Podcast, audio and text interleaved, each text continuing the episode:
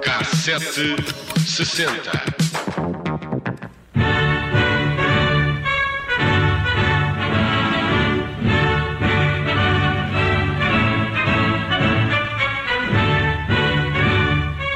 On October 22nd, 1962, President John F. Kennedy broadcast a special message to the nation from his office in the White House. Here is President Kennedy as he delivered that message bearing on recent events in Cuba.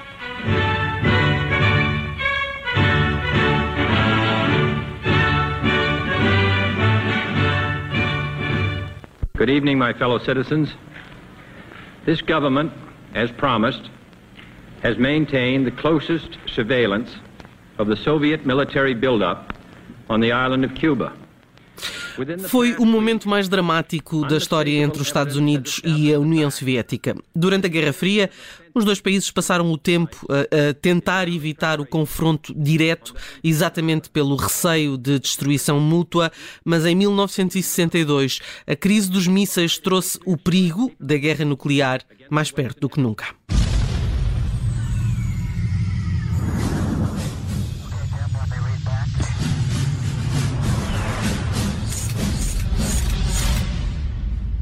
What is it? On Sunday morning, one of our U-2s took these pictures. The Soviets are putting medium-range ballistic missiles into Cuba.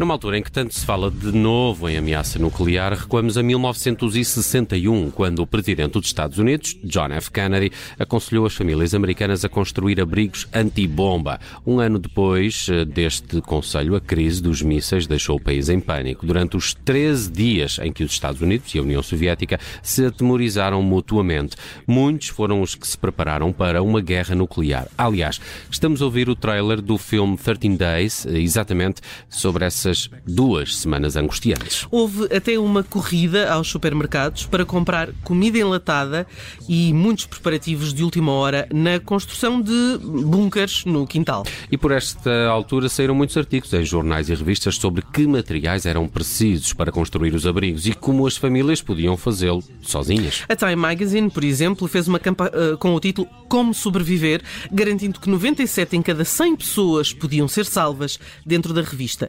Todos os detalhes sobre como construir o seu próprio bunker. Mas Kennedy prometeu também nessa comunicação que o governo americano iria também ele construir abrigos nucleares. Kennedy uh, tinha avisado o Congresso em maio desse ano, na véspera de uma reunião com o líder soviético Nikita Khrushchev, que o seu governo estava a analisar o que poderia a defesa civil fazer. Até porque, dizia o presidente norte-americano, era preciso que essa proteção fosse à prova de ataques uh, surpresa. O Congresso acabou por aprovar uma verba de 169 milhões de dólares lá está para fazer estes abrigos, estes bunkers dentro dos edifícios. Em julho, depois dos soviéticos terem imposto um bloqueio em Berlim Ocidental, Kennedy, numa comunicação ao país, disse que no caso de um ataque, as vidas das famílias que não forem atingidas pela explosão nuclear ainda podem ser salvas se, foram se forem avisadas para procurar abrigo e esse abrigo, claro, estiver disponível e a hora para começar esses abrigos era agora, insistiu. Nos próximos meses, uh, esperava, dizia Kennedy, que todos os cidadãos soubessem que medidas podiam tomar sem demora para proteger a sua família em caso de ataque. Não era para menos. A crise dos mísseis foi, de facto, um dos momentos mais assustadores da Guerra Fria e os 13 dias de conflito direto que levou, às, uh, que levou as suas superpotências a enfrentarem-se fez também temer o pior.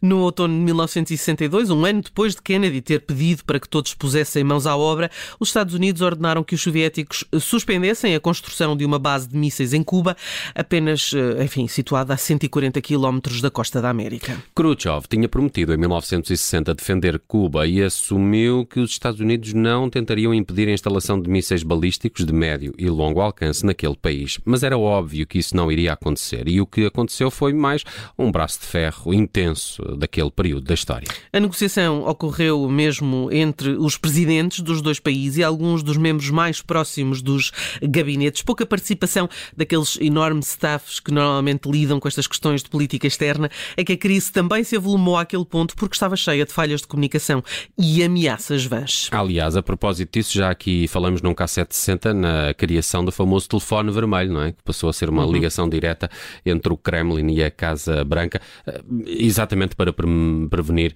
uh, também estes engulhos na comunicação, estes não é? problemas de Sim. comunicação, não é? O famoso telefone estragado no fundo. Uh, sim, uh, sim, que não era bem só um telefone vermelho, não é? Mas enfim, nos filmes é só, liga-se e do outro lado atende logo o, o Kennedy, ou o Khrushchev, sim. Muito bem, viajamos até 1961 na K760 de hoje e na viagem de hoje que fazemos também pela cultura pop desse ano, vamos até ao cinema. West Side Story, protagonizado por Natalie Wood e Richard Beimer, é o recordista de bilheteira desse ano. Venceu também 10 Oscars em 12 nomeações e tornou-se num dos mais celebrados considerados musicais da história do cinema. Maria, I just met a girl named Maria, and suddenly that name will never be the same to me. Nunca fui muito de musicais. Adoro musicais. Eu, sou, eu não, não ligo nada. Sou a verdadeira sucker por musicais. Há, há, um West Side Story novo, não é? Do ano passado, não acho vi, eu. Não vi, não, não vi, vi um remake. Nem o original, ah. Enfim. Portanto, não, sabes, não sabes quem são os Jets. Uh, não, Nem não sei saber, quem exato. são. Nem... Bom, na música os Jets de 61... era aquela família, os Jetsons, não é? Claro que sei. Os Jetsons, claro que sei quem são. Bom, na música 1961 marca. Vou trazer aqui uma coisa só sobre o West Side Story, só pronto, para força, cultura geral. Força, vamos a isso. Na música de 1961 marca uh, o início dos Beatles, uh, com esse nome, numa série de atuações no famoso Cavern Club de Liverpool. Entre 61 e 63, a banda daria 292 concertos, só naquele espaço, chamando a atenção do manager Brian Epstein, que passou a representar a banda, lançando-a para o fenómeno global em que se tornaram. We'll it.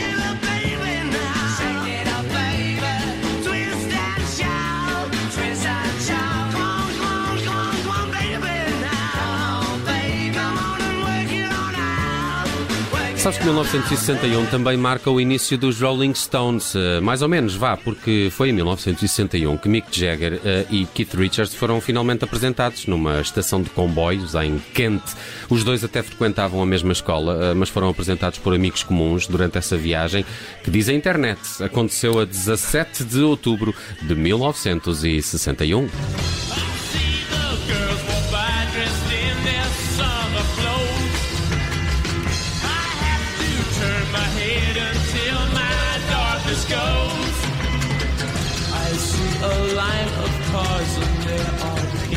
Black with flowers and my love hope never to come back. People turn their heads and quickly look away. Início também em 61 para Ike e Tina Turner. Em fevereiro foi editado o disco de estreia da dupla com o título The Soul of Ike and Tina Turner. I Idolize You, I'm Jealous e esta A Full in Love foram os maiores sucessos.